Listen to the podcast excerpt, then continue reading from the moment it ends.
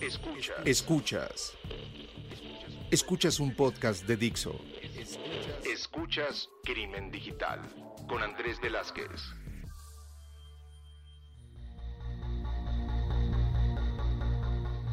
¿Qué tal amigos? Bienvenidos a esto que es Crimen Digital, su podcast de ciberseguridad, delitos informáticos, todo lo que tiene que ver con cibercrimen. Mi nombre es Andrés Velázquez. Saben que nos pueden llegar a encontrar en todas nuestras redes sociales como arroba crimen digital, obviamente en Twitter, Crimen Digital Facebook y la página de Crimen Digital. A mí me encuentran en Twitter, Facebook, todas las redes sociales como arroba cibercrimen y pues estamos de vuelta con muchos mensajes que nos estuvieron mandando del último episodio. Estamos ahora ya en un nuevo año, un año que bueno, viendo hacia atrás han pasado muchas cosas y también en temas de ciberseguridad, así es que veremos qué es lo que nos va deparando este futuro. Y el día de hoy tengo la fortuna, el gran gozo de estar con alguien al cual estaba yo tratando de recordar cuando nos conocimos. Y eso lo hago muy común, ustedes lo saben en este podcast, de tratar de decir, bueno, lo conocí en tal lado, en tal lado, pero lo único que se me viene a la mente es una carnita asada. Y no sé que ese no fue la primera vez que nos encontramos, pero que sí es una referencia sobre este personaje. El día de hoy está con nosotros Arnulfo Espinosa. Arnulfo,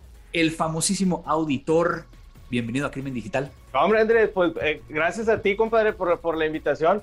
Sí que nos conocimos en una carne asada y estoy seguro porque lo recuerdas, porque estuvo muy buena, ¿verdad? Este, en Monterrey, el 8 de diciembre del 2009, 2019, para que lo traigamos en el radar. Pero nos conocimos dos semanas, tres semanas antes, compadre, en una charla que dictaste este, acá en Monterrey, en un foro grande, 400 personas. Por ahí este, eh, te abordé precisamente para que nos estuvieras en aquel tiempo. Yo era presidente de la mesa directiva de Isaca Monterrey y te invité para que nos dieras una charla este, y por eso nos acompañaste y en la noche nos echamos una chela. Entonces, muchísimas gracias. Soy fan de tu podcast, este, soy fan tuyo también, compadre, desde que resolviste el mendigo cubo Rubik ahí enfrente mientras estabas platicando. Entonces, Genial, un gustazo estar por aquí. Pues Arnulfo, muchísimas gracias. Y pues, como lo hacemos aquí en Crimen Digital, voy a pedir que por favor te presentes, pero que también nos contestes esta pregunta que le hacemos a todo mundo para que aquellos que, que nos están escuchando, que quieren empezar en el tema de ciberseguridad, pues también se vayan animando. La pregunta es cómo empezaste en tema de ciberseguridad. Entonces, como quieras, si quieres empezar con cómo empezaste y ahora qué te dedicas o viceversa, Adelante, Arnulfo. Gracias, gracias, Andrés. Este, primero que nada, también déjenme disculpos si de pronto se oye aquí un escándalo por mi mascota, un chitu loco que anda por ahí que se llama Wi-Fi. Este, y por ahí dicen, ¿por qué le pusiste Wi-Fi? Porque se lo robé al vecino. No, no, así es. Si es un perrillo que está por aquí, se pone muy loco ladrando, ahorita lo callo. Yo inicié mi carrera como consultor auditor en temas de, de tecnología Inicié fuertemente la parte de resiliencia cuando todavía no se conocía tanto como resiliencia, sino continuidad de operaciones. De ahí este, me tocó trabajar en, varios, en, varias asignaciones como auditor de tecnología, luego como asesor de seguridad. Pasé a, trabajar en una empresa importante por acá como asesor de seguridad de información. Este, iniciamos el área, luego regresé a auditoría. Este, luego estuve trabajando para una firma este, eh, consultora con ambas cachuchas Actualmente estoy en un banco como director de auditoría de tecnología y fraudes. Y además, este, pues en los side business, ¿no? Pues me toca, me toca este, dictar muchas charlas en temas relacionados a gobierno, a tecnología en general, a ciberseguridad, a auditoría, con diferentes cachuchas también de, diversas asociaciones en las que, en las que participo. Este, una, todos mis amores están para ellos, este, saca, ¿verdad? Este, tengo el gusto de ser miembro del Salón de la Fama este, de ellos, me incluyeron ahora en el 2021 y por ahí inundé las redes con puros posts de estos, entonces ya, nada más, nada más fue ese año, después ya no. En, en, IMEF también participo y en algunas otras, ¿no? Entonces, pues sí, básicamente esa es mi carrera. Lo más importante de toda mi carrera es que en el 2018 di una charla cuando estaba de moda todo el tema de Marvel y los Avengers y quién sabe, tuve un momento este, de revelación ahí mientras estaba pensando este, qué, qué charla proponer y puse una que se llama El Auditor en el misterioso universo de TI y la eligieron en dos patadas, ¿no? Y a partir de ahí varios colegas me conocen como el auditor. Bueno, y a partir de ahí, este, pues te, platico cómo inicié mi carrera. Curioso, si alguien me preguntara, si le preguntara a alguien actualmente, voy a futurear, ¿por qué eligieron ciberseguridad? Probablemente alguien dijera, es una carrera bien genial y es que había mucho trabajo de esa carrera actualmente, ¿no? En el tiempo en el que a mí me tocó este, eh, iniciar en estos temas de ciberseguridad, fíjate que media curioso mi carrera, yo me gradué de ingeniero en electrónica y comunicaciones. Cuando salí no tenía jale, compadre. Estuve cerca de vamos a pensar como unos ocho meses trabajando, tal vez un año, trabajando en diferentes asignaciones. Mi papá tenía un depósito, un depósito, este, eh, pues vendía cerveza y abarrotes. Este, ahí estaba yo todo el día pegado en la hilera, compa. Este, esos, esos 12 meses, ¿no? Entonces, ¿qué pasó en esos 12 meses? Varias cosas. O sea, yo, yo sí era muy eh, eh, metido en los temas de, Yo era la persona de la familia, ¿verdad? El integrante de la familia que le sabía las computadoras, ¿verdad? Era el que le ponían a actualizar el antivirus, a instalar por CDs, ¿verdad? Este, y por otros medios este, más antiguos, este, sistemas operativos, ¿verdad? Todo esto, ¿verdad? Era el que le daba mantenimiento a las computadoras de las casas de, las casas de mis hermanos y de, mi papá, ¿no? Entonces, por motivos varios, yo quería tener guardados algunos archivos oscuros, ¿verdad? Que tenía de, en, mi computadora. Y entonces le aprendí fuerte, ¿verdad? A, jardinizar en aquel tiempo a mi estilo este, un, un, servidorcito que tenía ahí. ¿Para qué? Para que mi carnal no se metiera a agarrarlo, ¿verdad? Y entonces le metí fuerte durante todo ese año, el año en el que estuve medio sabático, porque realmente estaba buscando trabajo y no lo encontré. Y dos cosas pasaron. Uno, le empecé a aprender técnicamente fuerte, ¿verdad? Todos los temas de la pequeña red que tenía yo en mi casa y la computadorcita que hice y deshice y reconstruí, incluso me puse a vender también, creo que a todos nos pasó eso, computadoras.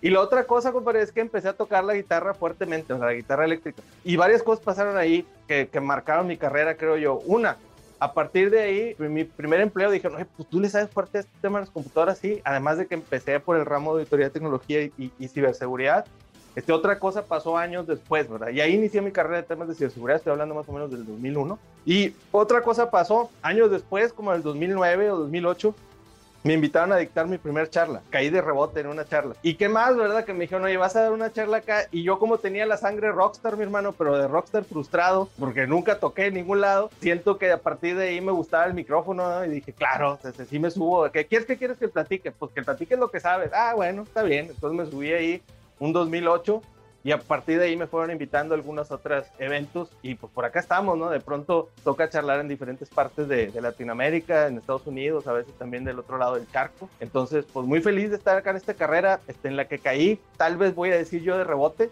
porque finalmente mi especialidad es en electrónica y comunicaciones y pues bueno, me llevó el destino para acá y me enamoré de la carrera y aquí seguimos. No, qué, qué interesante todo lo que nos platicas y el día de hoy quiero llegar a platicar contigo precisamente de una pequeña parte de lo que estabas platicando, ¿no? Y que cuando me lo propusiste, cuando me empezaste a platicar en qué andas metido y, y lo que estás pues intercambiando de información acerca de estos temas en muchas de tus conferencias o en algunos de los foros, a mí me, me brincó, ¿no? Este tema de cómo auditas la ciberseguridad, ¿no? Que eso obviamente, pues sí, no, no tuve tanto, tanto tema en, en entenderlo porque muchas de las organizaciones lo están haciendo, pero que entonces voy a empezar con esto y ahorita entraría a la parte que me voló la cabeza. Cuando hablamos de auditar ciberseguridad, ¿por qué las organizaciones no lo tienen dentro del radar? ¿Por qué cuando hablas de un auditor siempre te imaginas el cuate que va por los números y que va por los procesos y que entonces el tema de ciberseguridad les cuesta tanto trabajo. De hecho, cuesta trabajo desde, desde explicarlo. Este, yo siempre he sufrido eso, mi tío Andrés. Siempre platico yo que cuando me preguntaba a mi señora que qué me dedicaba, o sea, me decía, oye, bueno, pues, yo creo que ella quería saber si le iba bien, ¿verdad? si me iba bien o si le iba a, tener que comer después de la profesión en la que estuviera. Entonces, en, el tiempo en el que yo la conocí, ¿verdad? Me decía que, que, yo le decía que yo era auditor, ¿verdad? Auditor de tecnología.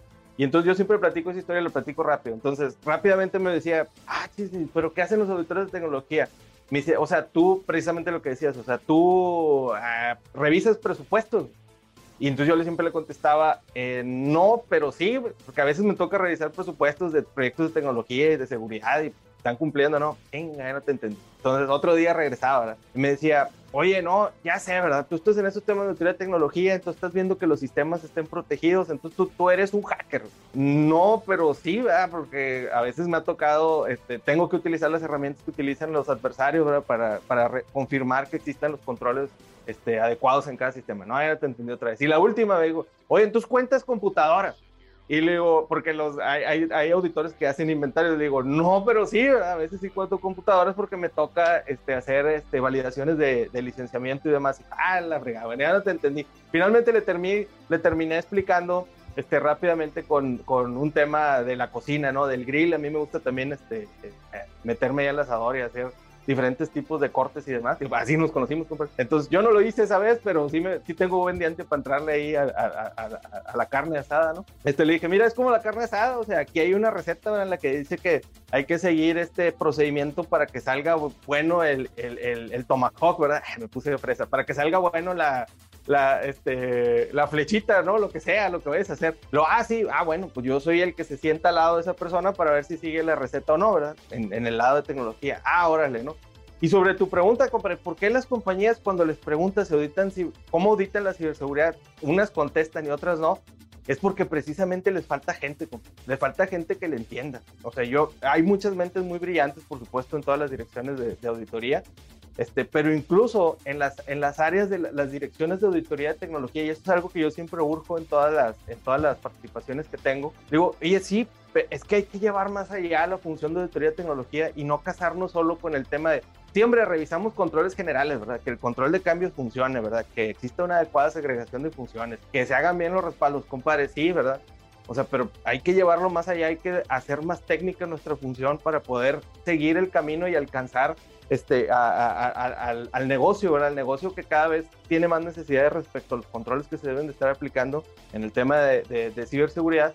Y cuando hablamos, me encuentro dos cosas, ¿verdad? Podemos encontrar direcciones de auditoría que ni tienen función de auditoría de tecnología y podemos encontrar a quien sí los tienen y cuando les preguntas cómo auditan la ciberseguridad te hablan de controles generales. Y sí, un, digamos que un, un universo habla de controles generales, control de acceso y demás, pero hay muchos otros aspectos que se tienen que revisar de la ciberseguridad que finalmente ni hay algún grupo de auditores de tecnología que no lo conoce, ¿no? Entonces hay que adentrarnos fuerte a eso. El concepto de auditoría de ciberseguridad he visto que hay varias direcciones que ahora crean un área específica que habla, que se especializa en auditoría de ciberseguridad. Estoy hablando de las direcciones de, de auditoría interna que tienen su especialidad, puede ser de finanzas, de créditos, de operaciones, de TI, y al lado de la de TI le ponen una de ciberseguridad o sea, diferente a la de TI. Y, digo, ahí te me estás adelantando a lo mejor algunos temas, pero, o sea, yo creo que, que es importante el poder llegar a, todos los que nos están escuchando, a todos los podescuchas, que entiendan, ¿no? Hablemos de ciberseguridad como el ente estratégico que establece cuáles son los controles que debería de, de implementar, ¿no? Luego tenemos que esa, en algunas organizaciones, esa misma área está encargada de implementar los controles. Hay otros ¿no? Que también lo que hacen es de que el área de TI tiene una subárea que se encarga de implementar los controles, administrarlos el día a día, ¿no? Luego tienes Contraloría, por otro lado, que se dedica muchas veces a ese control. Y luego viene la parte de auditoría. ¿Nos podrías llegar a explicar entonces qué hace auditoría? Porque como que está medio complicado para muchos, ¿no? Sí, lo acabas de, definir muy bien. O sea, está, me voy a permitir definirlo con algo que a mí, con lo que me gusta explicar este concepto, esperando que se clarifique un poco, ¿no? Definitivamente está el concepto de las famosas tres líneas, ¿no? Que ha manejado desde hace mucho el WIA, que ya no son las de defensa, ahora son solo las tres líneas. Entonces, la primera línea está la, la administración, que en este caso es TI, y sí, es muy común y bueno, ya incluso este, la propia ISACA y el ISC cuadrada habla de que algunas funciones de ciberseguridad viven ahí y que lo correcto es que vivan ahí. La, parte de la ciberseguridad operativa, vamos a llamarle, quienes configuran algunas cosas, quienes se aseguran que los, los baselines de configuración estén aplicados y monitoreados hacia ciertos items, ¿verdad? O configuration items. Ellos son los que día a día están operando ahí la, la ciberseguridad. Luego está la segunda línea, que normalmente ahí ubicamos a dos áreas, sea, seguridad de información, que me ha tocado verla de dos formas, o sea, que, que si hay una parte operativa que tienen ellos, pero se la quedan solo como monitoreo, y la parte que más deberían de tener es la parte normativa, o sea, ellos deben de decir, mira, la política de seguridad de información, la política de continuidad, la política de respaldo, la política de control de acceso, todas estas yo las defino, ¿verdad? Que conjunto con la, con la primera línea acordamos si están, si es acorde a lo que necesita la organización o no, esa es otra cosa, pero en la segunda línea se norma eso. Entonces, ciberseguridad normativa en la segunda línea, gran parte de la ciberseguridad operativa está en la primera línea. Y dentro de la segunda línea también hay otras áreas que son las de cumplimiento, que dentro de ellas o un primo de ellas puede ser la Contraloría. Que la Contraloría básicamente lo que revisa es día a día que se cumplan ciertos controles e incluso autoriza ciertas cosas. Vamos a pensar que en el, en el mundo ideal, mi querido Andrés, o sea, en el mundo ideal en el que tenemos recursos para todo y estamos en el piso 50 de un edificio de Manhattan con toda la fuerza de trabajo a nuestra disposición y con la organización, en las áreas de la organización atentas a atendernos, ¿verdad? Porque esa es otra cosa. Una cosa es que tengamos todos los recursos y otra es que las áreas también estén comprometidas con estos temas de control, que sabemos que normalmente no sucede así. Siempre nos ven como el doctor, no, no, a los, a los de control, eh, a los de seguridad sobre todo. Entonces, estamos en el piso 50 ya de Manhattan, ¿no? Y qué decimos, ah, bueno, o sea, en ese ambiente ideal también hay otra área, que es la Contraloría, que esos compadres básicamente lo que hacen es oye, vamos a autorizar una nueva cuenta VPN. Sí, no necesariamente el CISO es quien lo hace. En el ambiente ideal, el contralor de TI debería decir, ah, bueno, cuenta con la autorización del CISO y del contralor de TI. Y así para diferentes funciones. Además que ellos hacen algunas validaciones independientes que no podría realizar ni el CISO ni la primera línea. Y luego están los porteros, ¿verdad? Los de la última línea, que somos los auditores que revisamos que tanto el contralor como el, como el, el, de seguridad de información, que está en la segunda línea, como el, la administración TI en la primera línea, pues hagan su trabajo, ¿no? Entonces, básicamente, ¿qué validamos que hagan su trabajo? Pues apegados a las políticas internas y a los requerimientos internos y a lo que dice la buena práctica, ¿verdad? Porque a veces hay algunas cosas que dice la política o algo, la política interna que fue definida internamente, luego eh, lo que dice la, la, norma es diferente y luego lo que dice el sentido común o la buena práctica es otra cosa, ¿verdad? Y también los auditores tenemos que estar atentos precisamente a identificar cualquier gap que se encuentre este, entre esas definiciones. Y entonces tenemos todas estas líneas, ¿no? Como tú bien lo dices, que antes eran las famosas líneas de defensa, pero que ahora ya lo dejaron como líneas. Y entonces platícame un poquito de esta parte de, vivir como auditor. ¿no? Y no me refiero de tu personaje, me refiero precisamente a ese auditor, ¿no? Que efectivamente creo que tanto los de ciberseguridad como los auditores normalmente los ven como los que no. A mí me ha tocado ver, y a ver si, si, tú lo, lo, identificas de la misma manera, en muchos lugares la auditoría se ve como el, el que está encargado de, pues sí, revisar, pero únicamente hacia un plan de auditoría buscando poner los palomitas, chulitos, checks, dependiendo del país como, como donde ustedes se encuentren, y no tanto a tratar de ver cómo alinearlo con el negocio. Y entonces ahí la pregunta es, ¿cómo puedes llegar a dar ese paso extra? No nada más quedarte en hacer una serie de pruebas y que esas pruebas a lo mejor ni siquiera le van a servir, ¿no? Para poder llegar a validar que efectivamente las cosas están bien. Nada más están viendo que cumpla A con B y por eso le estás dando como que el, el check.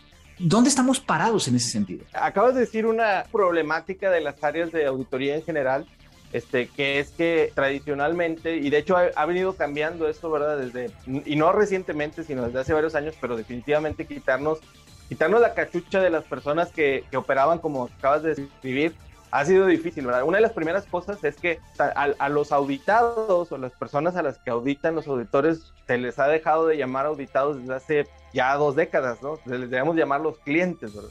¿Y por qué son clientes? Porque las áreas de auditoría son áreas de servicio y, y, debemos de hacerlo así. Y al ser áreas de servicio, nosotros estamos, la función de auditoría existe solo para una cosa y no es para emitir mil observaciones como los, como los auditores tradicionales pensaban que pudiera ser. A mí me ha tocado trabajar, este Andrés, en algunas funciones en las que el líder de auditoría dice, oye, no tenemos suficientes observaciones. Espérame, o sea, si no se trataba de sacar mil observaciones, ¿verdad? O sea, esto nunca se ha, auditoría, el, objetivo último de auditoría nunca ha sido emitir una cantidad de observaciones. No son policías de tránsito. Exacto, no, no, no, no, exacto, no, no, se trata de estar poniendo un montón de tickets ahí este, para sacarte una lana, lo que sea, o para cumplir la cuota, ¿verdad? No, se trata de generar valor, de, generar observaciones de valor. Oye, si en lugar de 10 emites una, pero realmente hizo un cambio, eso es lo que buscamos hacer para convertirte en este asesor de, de confianza y quitarnos este viejo estigma en que los auditores solo llegaban ahí a observar. Fíjate que yo siempre platico sobre una frase que no a todos los auditores nos aplica, pero yo la vi por primera vez y decía, hablando del trabajo de los auditores, ¿verdad? Que a veces son así como, como eh, vistos con cierta reserva, ¿no? Ahí viene el auditor, a ver, a ver qué encuentra, a ver ahora qué dice, ¿no? Hay una frase que dice, no es fácil amar tu trabajo cuando parece que a nadie le gusta lo que haces. Entonces tú dices, ah, chis, pues sí, o sea, que no es muy fácil, porque si te pones a, lo digo de nuevo, no es muy fácil amar tu trabajo cuando parece que a nadie le gusta lo que haces. ¿Le gusta a la gente lo que hacen los auditores? O sea, llegar a observarte y decirte, ah, te falta esto, compadre. Pues no, ¿verdad? Entonces, ¿y quién dijo esa frase? Pues diría, oh, no, pues la habrá dicho, sí, Richard Chambers, ¿verdad? El del doble ya.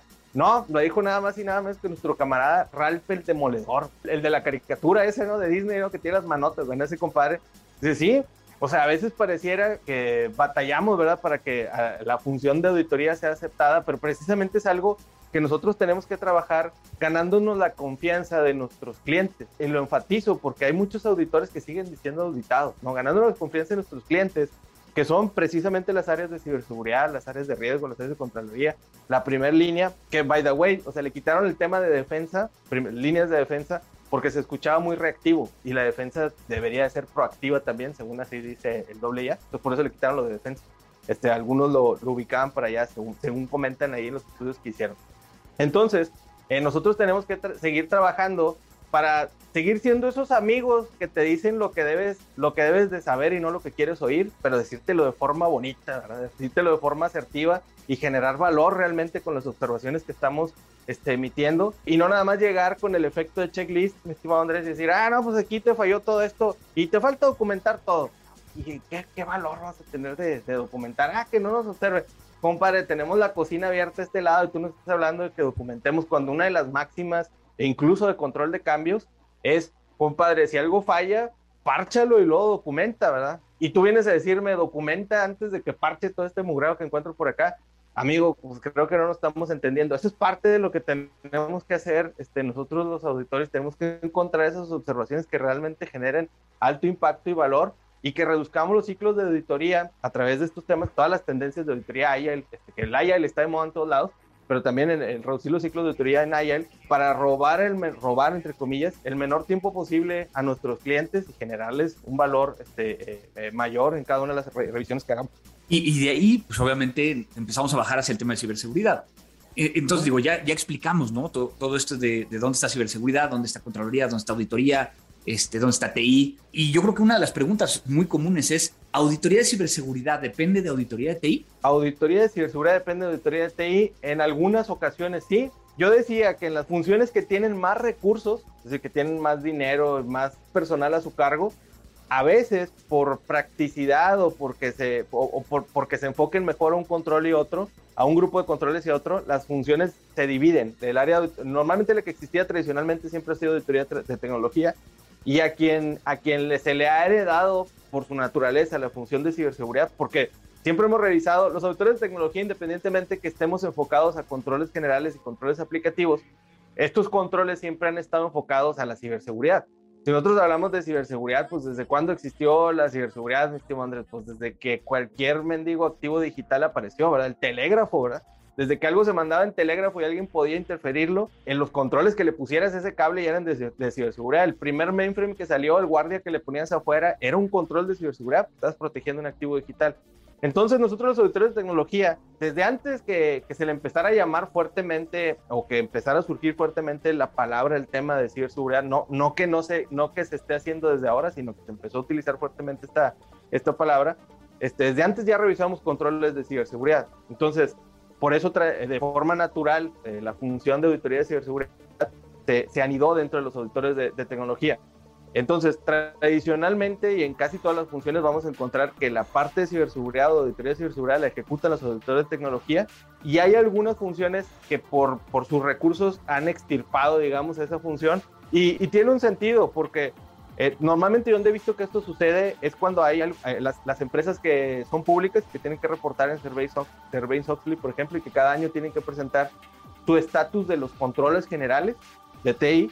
Entonces, esos controles generales de TI se los heredan a los que llaman auditores de tecnología, o sea, que solo se enfoquen a eso, y todo el otro grupo de controles que tienen que ver con identificación, con detección, con contención, con, contención, con respuesta a incidentes y, y demás controles relacionados a ciberseguridad, se los agregan a otra disciplina dentro de esa misma dirección que se llama auditoría de ciberseguridad.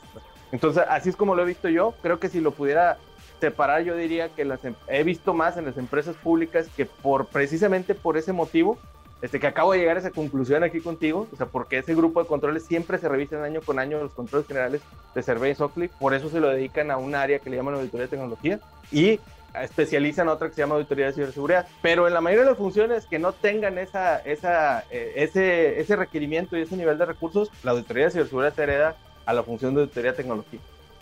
Y ahí es donde viene este tema que cuando lo platicaste me voló la cabeza.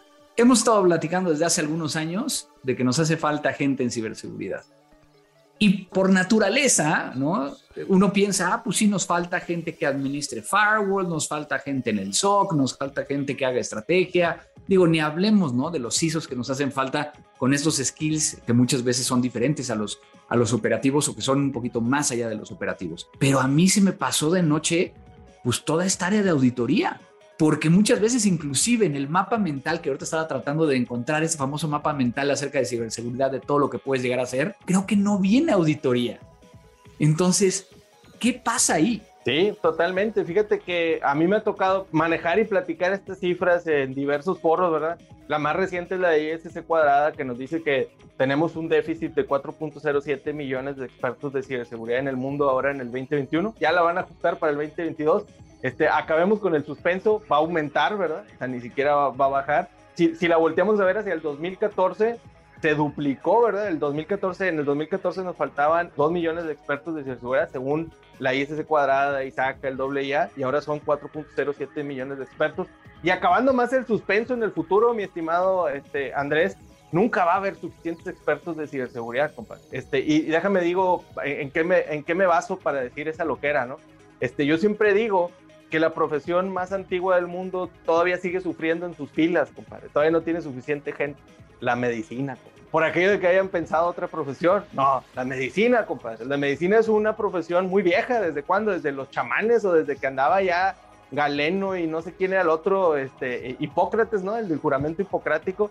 Pues mínimo tiene dos mil años esta profesión, la, la, de medicina. Y sigue sufriendo no por, el, no por la pandemia. Desde antes ya sufría, no tenía suficiente gente porque la población sigue en crecimiento y siempre se necesita más expertos y porque casualmente es una de las profesiones más difíciles de especializarte y porque todo el tiempo están cambiando las cosas en, en medicina y todo el tiempo están saliendo nuevos tipos de enfermedades y ah, chis, que eso no se escuchó como lo que le pasa también a ciberseguridad.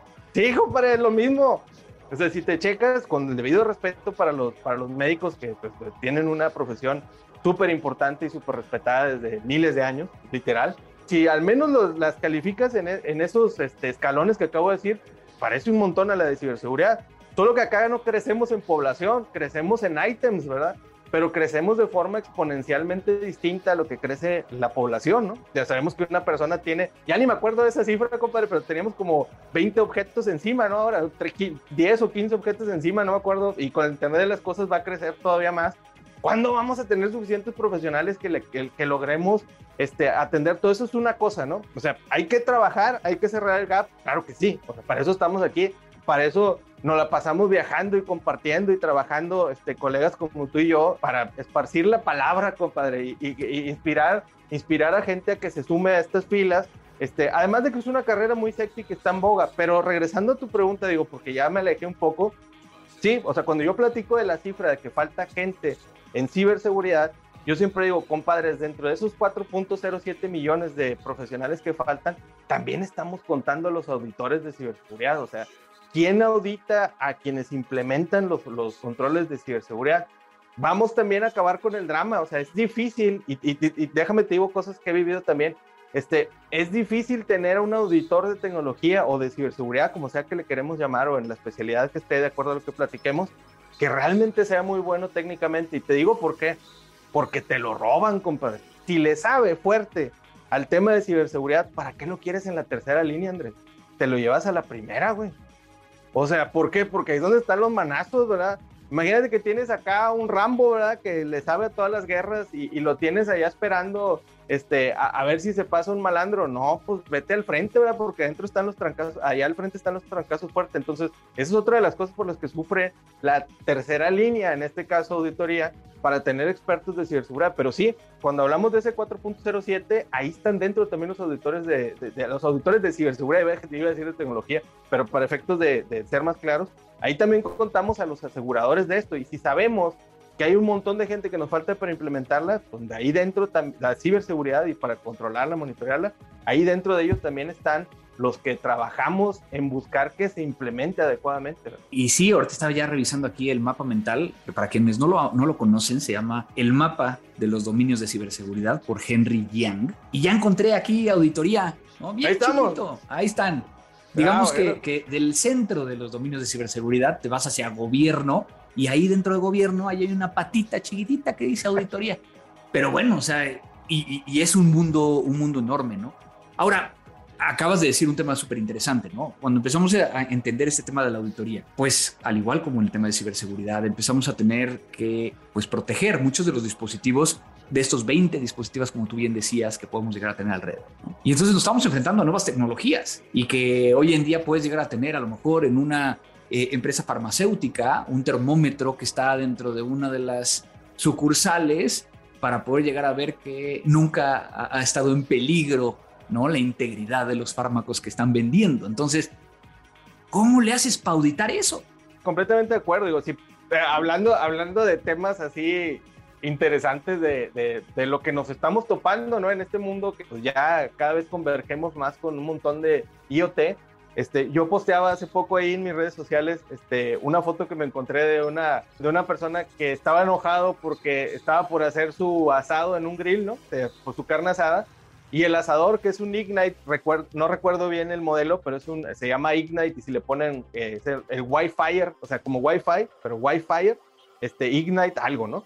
Entonces, la cosa esta, este, cuando iba a empezar a hacer su grill, le pidió una actualización, compa. Entonces, no, pues, pues bueno, ¿no? O sea, ese, a, ese momento vamos a llegar en el que yo siempre me enojo porque cuando voy a jugar FIFA o Call of Duty me aparece la mendiga actualización, ¿no? Ya que termino el día, ¿no? Y digo, oh, me voy a echar un jueguito y le hablo ahí a uno que otro camarada, eh, ¿cuándo estás disponible? Ya te dejo tu vieja, ahora sí, órale, vamos a jugar ahora sí. 11 de la noche, compadre, y luego empieza esta cosa, vamos a bajar una actualización, chinga, una hora y media, ¿no? También por mi enlace chafa. Híjole, entonces a, ese mundo nos estamos enfrentando y cada vez lo, lo, lo, lo vamos a ver, a ver, más, ¿verdad? Entonces, sí, definitivamente, vaya que es un reto entrarle a cómo auditar este, estas tecnologías emergentes, ¿verdad? Yo una, hablando de tecnologías emergentes, definitivamente IoT es una de ellas. Eh, Isaac está desarrollando un frame precisamente para entrarle a los temas de IoT. Pero si hablamos de riesgos de tecnologías emergentes actuales, podemos hablar, puedo, empezar hablando de dos, de dos items que, que, vale mucho la pena traer en el radar. Fíjate que Checkpoint a mitad del año en su reporte decía, dice más bien, que uno de los dispositivos más difíciles de asegurar y que por lo tanto generan más preocupación para las organizaciones en el 2021 fue este, los dispositivos móviles. Y tú dices, ¿cómo que los dispositivos móviles? Estoy hablando de los celulares, las tablets, este, los smartwatch y cualquier otro dispositivo que se haya integrado a la red de las organizaciones. Entonces, ¿por qué? Ah, bueno, porque aunque la tendencia era que ya no fuera así, tradicionalmente las organizaciones protegían lo que estaba dentro de su red, ¿verdad? Pues el, el modelo centrado en datos, que protege el dato donde esté, pues va más o menos ahí la llevábamos, ¿no? Pero el año pasado, ¿verdad? entre marzo y, abril, pues pasó algo bien interesante, ¿verdad? Que como el 60% de sus dispositivos salieron de su red, ¿verdad? O sea, ¿por qué? Porque o se integraron a través de Bring Your Own Device. ¿Por qué? Porque se necesitaba, la gente necesitaba trabajar desde su casa, sacaron su tablet, sacaron su laptop, se les llevaron para allá, integraron nuevos dispositivos a su red. A mí me tocó vivir también con muchos colegas que me, me contactaban para decirme, Oye, compadre, este, necesitamos activar el correo en los celulares de nuestros empleados porque había muchos empleados que no tenían celular asignado. Entonces era Bring Your Own Device este, forzado, ¿no? O sea, no hay de otra. O sea, hay que actualizarle sus, celulares y hay que ponerle una herramienta que nos permita administrar eso. Entonces aventamos un montón de dispositivos hacia afuera de nuestra red. Este, y yo siempre platico porque hay una cifra que dice que en tres meses nos transformamos digitalmente lo que se esperaba que nos transformáramos en tres años. Y no es cierto, compadre. Nos transformamos más rápido. Hay un, hay un estudio de McKinsey que dice que en 10.5 días este, nos transformamos digitalmente, al menos en el tema del teletrabajo. O sea, eh, no me acuerdo exactamente las cifras, pero ahorita lo paso, pues se llama McKinsey de, de, octubre del 2020. Este, por ahí lo ponemos en los comentarios del podcast, ¿no?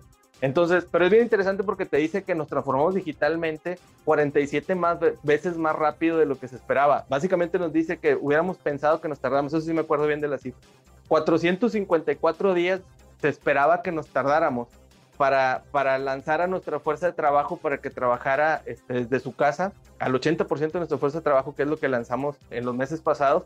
Si le hubiéramos preguntado al, departamento de tecnología, compadre, ¿cuánto nos tardamos para mandar al 80% de nuestros empleados a trabajar desde su casa? Nos hubiera dicho, me tardo en ese proyecto 454 días y nos tardamos 10.5 días realmente, ¿no?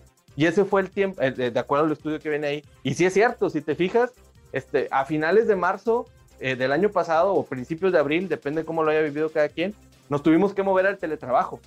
Y nos movimos en eso, como en 11 días ya teníamos los Teams y ya teníamos los Zooms y ya teníamos todo lo que necesitáramos para, para trabajar. No fueron 454 días, fueron 10.5 días. Y eso implicó que en 10.5 días armáramos un montón de VPNs hacia afuera y aventáramos un montón este, de dispositivos nuestros de afuera e integráramos un montón de SK. Entonces, la parte de los dispositivos móviles ha sido un reto. Y la otra parte súper importante, para, no, para, para, seguir cotorreando, este, la adopción de la nube. Este, la adopción de la nube, que desde hace ya muchos años, mi estimado André, ya no es la nube, ¿verdad? Son las nubes, ¿no? Y eso es una bronca Este, porque todavía hay algunos que dicen, oye, ya estás utilizando la nube, ya no es la nube. Es más, ni nosotros somos mononubes, ni nosotros como personas somos mononubes, ya utilizamos un montón de nubes, entonces hay que ver cómo controlamos eso, qué herramientas tenemos, qué baselines de seguridad utilizamos para monitorear qué está sucediendo con nuestros datos este, allá en la nube. Y precisamente sobre este tema de la nube, ese mismo estudio dice que originalmente nos hubiéramos tardado 547 días en poder llegar a migrarnos a, las nubes, cuando pues por todo el tema de la pandemia del 2020 nos tardamos 23.2 días. Obviamente, muy interesante todas estas cifras de, de la velocidad. Y pues Arnulfo, siempre, siempre es un gusto platicar contigo y tratar de entender, ¿no? Desde una perspectiva de auditoría, una perspectiva un poquito diferente, lo que está sucediendo y tú cómo lo ves. Y lo que quería llegar a preguntarte es, digo, ya no tenemos mucho tiempo, pero ¿qué, qué más nos puedes llegar a compartir así como para, para cerrar? ¿Qué te faltó de lo que este, quieras llegar a compartir con todos nuestros podescuchas? Compadre, yo creo que aquí la invitación, digo, eh, nos enfocamos mucho hacia la especialidad de auditoría. Ya te voy a comprometer para cotorrear una próxima para platicar más de temas de, de, ciberseguridad en general y otros, ¿verdad? Entonces, para, para el tema de auditoría, yo les puedo dar varias recomendaciones. Yo he estado trabajando muy fuerte en los temas de especializar la función de los auditores de tecnología para que puedan auditar la ciberseguridad. Y para poder auditar la ciberseguridad, este, eh, Andrés, te voy a decir, voy a decir algunas cosas, espero que no pisen callos, ¿verdad? Sobre todo a los que venden ciberseguridad. Ah, caray, a, ti, ¿verdad? bueno, o sea, ahí te va. Este, una de las cosas que nosotros desde el otro lado del escritorio, compadre, cuando andamos este, comprando servicios de ciberseguridad, nos encontramos con varias cosas. O sea, hay gente que le gira también mucho la cabeza acá del lado de la administración y del lado de los números. Dicen, oye, ¿yo cómo puedo estar seguro, verdad? Que lo que estoy comprando, voy a hablar de un, de un ejercicio pentest normal. ¿Cómo puedo estar seguro de que un pentest que me están ejecutando que me van a cobrar una lana, no voy a decir cuánto, pero sabemos que son, son, un, son un servicio caro, este, no me están haciendo algo completamente básico. Estoy hablando de cuando los auditores lo, lo, compran, ¿no? O sea, compadre, o sea, es que eso no es algo que pudimos haber ejecutado nosotros. Este, y la realidad, este, eh, Andrés, y no, no en tu caso, y no porque esté platicando contigo, sino porque me ha tocado revisar tus trabajos este, a través de terceros, este, pero la realidad es que hay otros, o sea, a través de terceros me refiero a, hay una institución muy grande que tú revisaste después del 2018. No voy a decir quién, pero muchos bancos tenemos información de Este, entonces, este, me, ha tocado revisar otros trabajos. Digo, compadre, o sea, aquí escribí, o sea, aventaron un script nomás para ver si utilizaban los hashes de los passwords, eran, eran, eran este, débiles o no, ¿no? No manches, o sea, es un script, o sea, bájalo, hazlo tú como auditor. Entonces, hay una charla que también estoy, he estado eh, facilitando que se llama ¿Cuáles son las herramientas de los... es que si le pones otra cosa que no sean hackers, luego como que no se entiende, pero eh, sabemos que hacker no es, no es necesariamente malo y seguro que ya te has aventado, no es malo, de hecho, ya te has aventado muchas charlas de eso, ¿no? Este, entonces, digo, seguro que acá algún podcast te la pasaban de, ¿y qué? ¿Por qué le dicen que los hackers son malos? ¿no? Si el hackear es una acción, compadre, es como correr, o sea, que correr es malo o es bueno. Ya nos vamos a meter en ese rollo, ¿no? Entonces, pero la charla se llama ¿Cuáles son las Le voy a poner adversarios, pero es que adversarios luego también es, es malinterpretado últimamente como por otros temas que a los que no nos vamos a meter que son más rasposos, pero sabemos que los adversarios, pues está clasificado dentro de ellos los hackers, los criminales, los insiders, el espionaje de Estado, todos ellos, ¿no?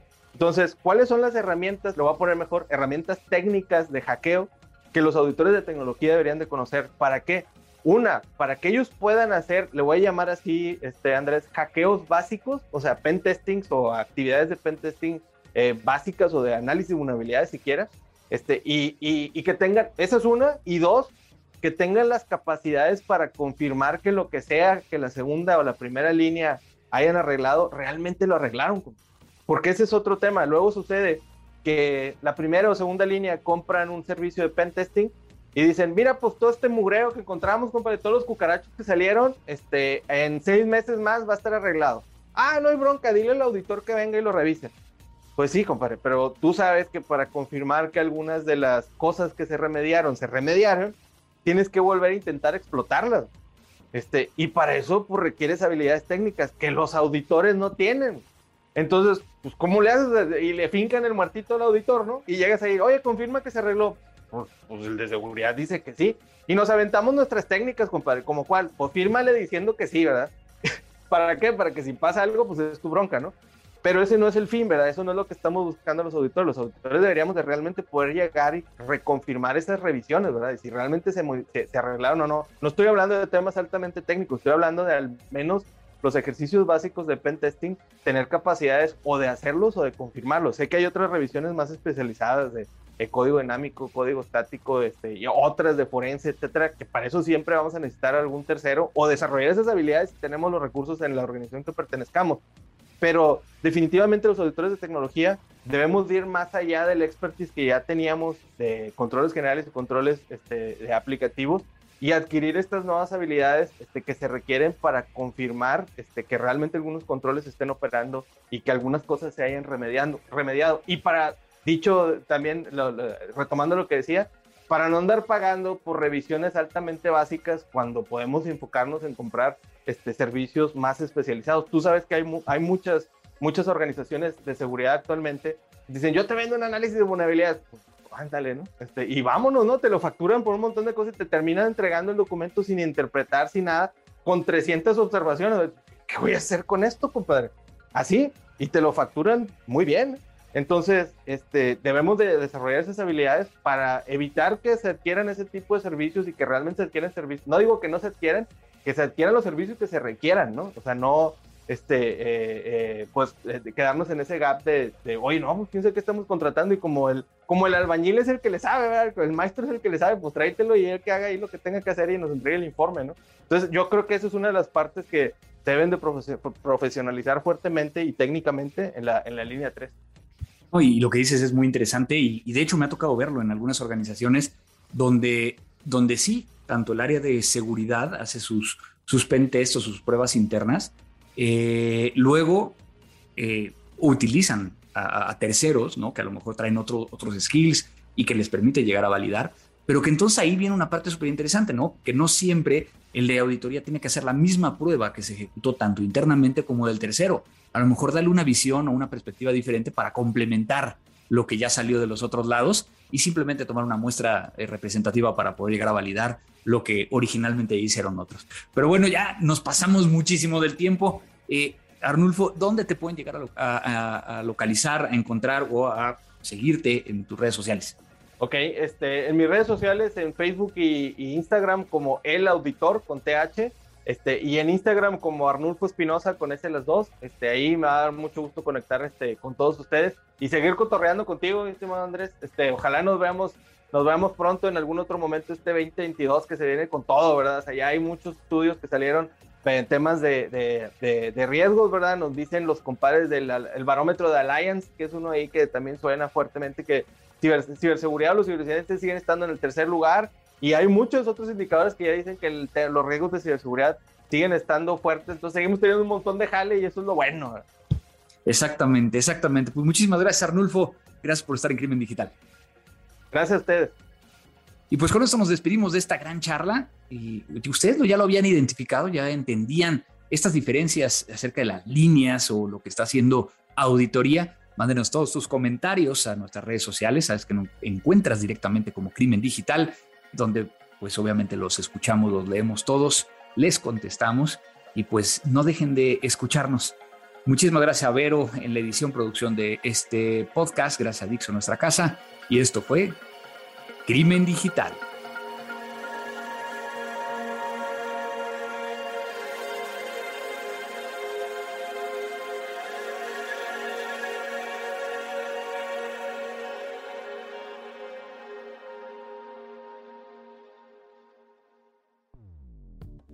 Dixo presentó Crimen Digital con Andrés Velázquez.